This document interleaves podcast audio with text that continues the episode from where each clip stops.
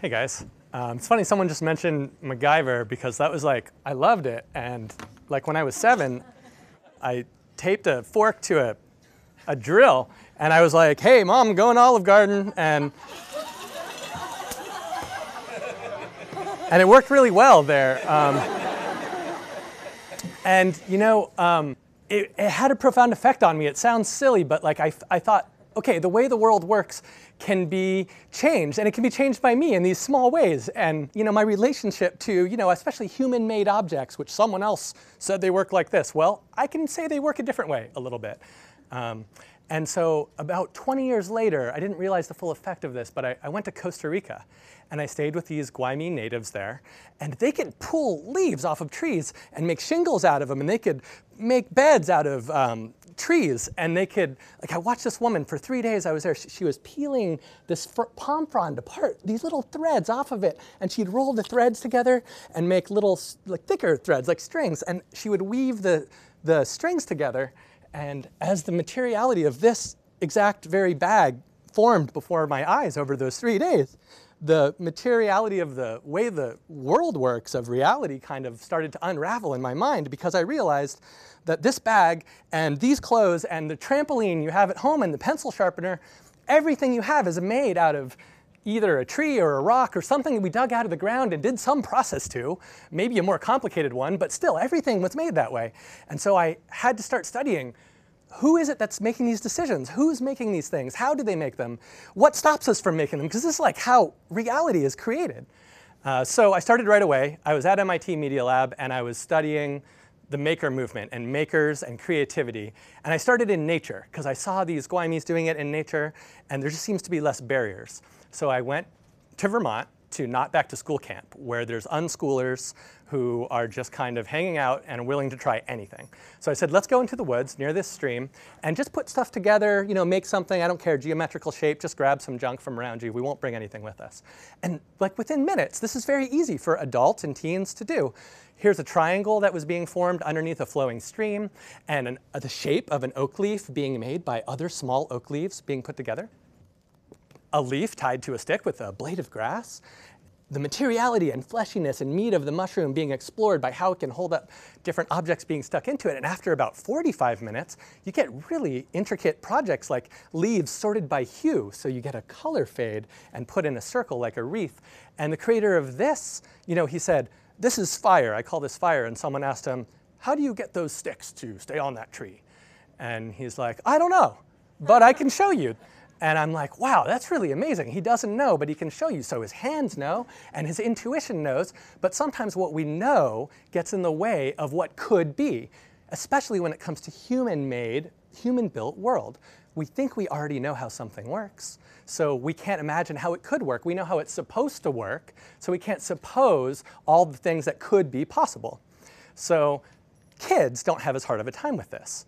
And I saw in my own son, I gave him this book. You know, I'm a good hippie dad, so I'm like, okay, you're gonna learn to love the moon. I'm gonna give you some building blocks, and you're gonna, they're non-rectilinear cactus building blocks, so it's totally legit. But, you know, he doesn't really know what to do with these. I didn't show him. And so he's like, okay, I'll just mess around with this. This is no different than the sticks are to the teens in the forest. I'm just gonna, you know, try to put them in shapes and push on them and stuff. And before long, he's kind of got this like mechanism where you can almost like launch, like catapult objects around, and he en enlists us in helping him. And at this point, I'm starting to wonder, you know, like what kind of tools can we give people, especially like adults who, who know too much, so that they can see the world as malleable, so they see themselves as agents of change in their everyday lives. Because like the most advanced scientists are really just kind of like pushing the way the world itself works, pushing what matter can do. The most advanced artists are just pushing the medium. And any sufficiently complicated task, whether you're a cook or a carpenter or you're raising a child, like anything that's complicated, comes up with problems that aren't solved in the middle of it, and you can't get it, do a good job getting it done unless you can say, okay, well, we're just going to have to refigure this. I don't care you know, that pencils are supposed to be for writing. I'm going to use them a different way. So let me show you a little demo. This is a, a little uh, Drawdio circuit right in here. And this is an ordinary paintbrush that I smashed it together with. Um, and so with some ketchup, And then I can kind of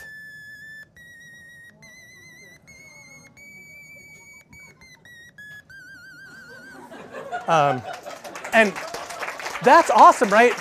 But, but this is not what's awesome. What's awesome is the, what happens when you give it to the Drawdio circuit to people. A pencil is not just a pencil. Look what it has in the middle of it.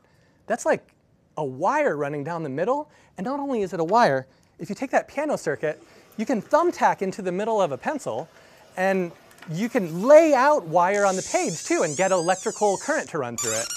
And so you can kind of hack just like a pencil just by thumbtacking into it with a little Drawdio electrical circuit. And the electricity runs through your body too. And then you can take the, uh, the little Drawdio circuit off the pencil. You can make one of these brushes um, just on the fly. All you do is connect to the bristles, and the bristles are wet, so they conduct. And the um, person's body conducts, and leather is great to paint on. And then you can start hooking to everything, even the kitchen sink. The metal in the sink is conductive. Flowing water acts like a theremin or a violin.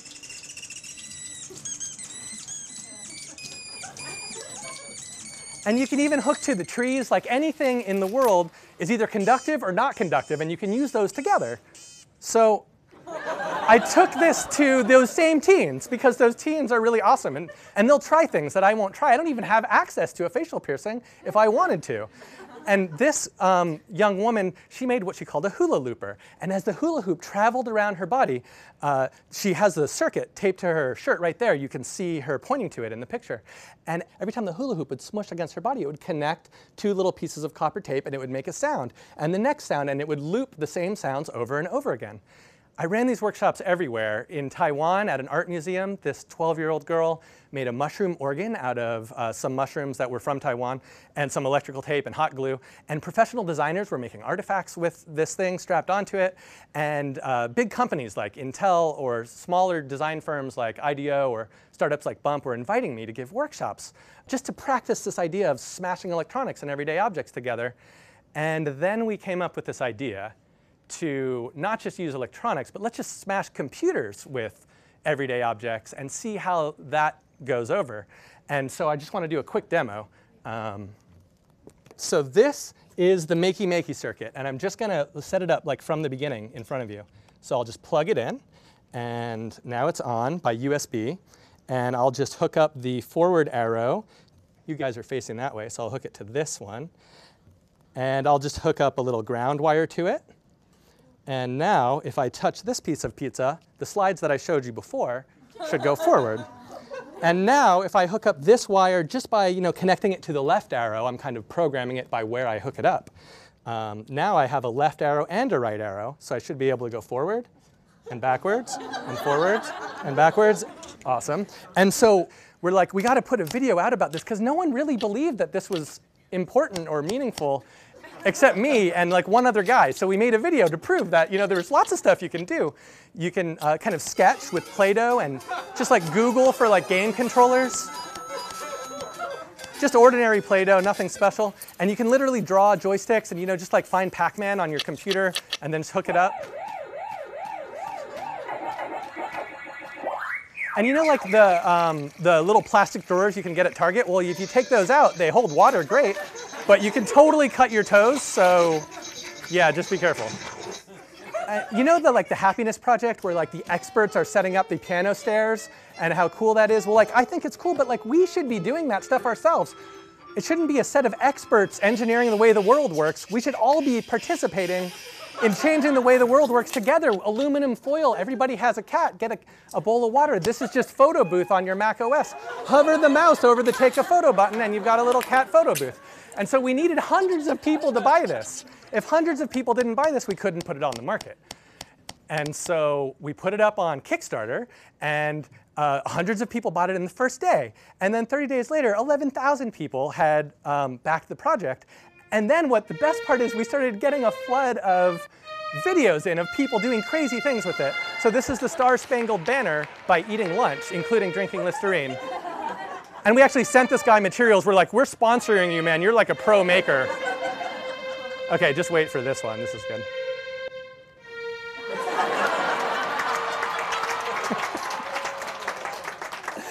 and these guys at the Exploratorium are like playing like house plants as if they were drums. and dads and daughters are like completing circuits in special ways. And then this brother, like, look at this diagram. See where it says sister? I love when people put humans on the diagram. I always add humans to any, any technical, if you're drawing a technical diagram, put a human in it. And this kid is so sweet. He made this trampoline slideshow adventure for his sister so that on her birthday she could be the star of the show, jumping on the trampoline to advance the slides. And this guy rounded up his dogs and he made a dog piano. and like, you know, like, this is like fun, um, and what could be more useful than feeling alive and fun? But it's also very serious because uh, you know, we, all this accessibility stuff started coming up where people can't use computers necessarily. Like this dad who wrote us, his son has cerebral palsy and he can't use a normal keyboard. And so his dad, you know, couldn't necessarily afford to buy all these custom controllers. And so with the Makey Makey, he planned to make these gloves to allow him to navigate the web. Um, and a huge eruption of discussion around accessibility came, and we were really excited about that. We didn't plan for that at all. Uh, and then all these um, professional musicians started using it, like at Coachella just this weekend. Uh, Jurassic 5 was using this on stage, and this DJ is just from Brooklyn, right, uh, you know, right around here, um, and he put this up last month. And I love the carrot on the turntable.